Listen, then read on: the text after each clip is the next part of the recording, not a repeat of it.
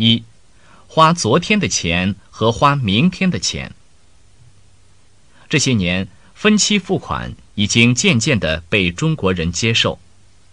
以前，中国人一般是挣多少钱就花多少钱，甚至挣得多了也要留下来以后再花。在城市里，几乎所有的家庭在银行都有存款。从文化上来说，中国人是不习惯提前消费的民族。如果说分期付款是花明天的钱，那么更多的中国人的习惯是花昨天的钱。不过，随着中国对外开放程度的提高，越来越多的中国人开始接受花明天的钱这种消费方式。根据调查，百分之六十八的人愿意接受这一新的消费方式。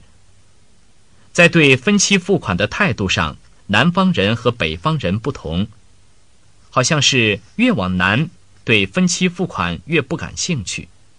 有人认为，这是因为北方人和南方人的性格不同，北方人喜欢冒险，南方人很精明，喜欢在金钱上计较。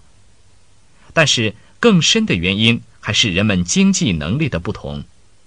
南方经济比较发达，人们想买什么东西，一次就可以把钱全部交上；而在北方，经济水平比较低，人们口袋里的钱不够，很难实现他们的愿望。分期付款就可以帮助他们实现这个愿望。这种消费方式对经济的发展会有很大的促进作用。一、花昨天的钱和花明天的钱。这些年，分期付款已经渐渐的被中国人接受。以前，中国人一般是挣多少钱就花多少钱，甚至挣得多了也要留下来以后再花。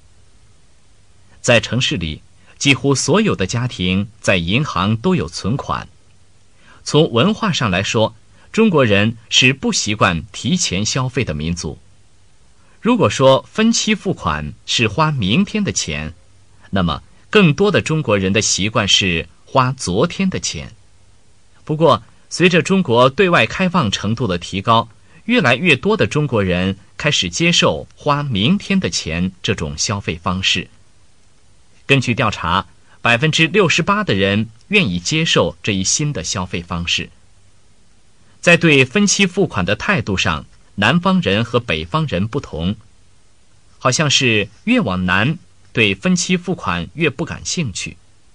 有人认为，这是因为北方人和南方人的性格不同，北方人喜欢冒险，南方人很精明，喜欢在金钱上计较。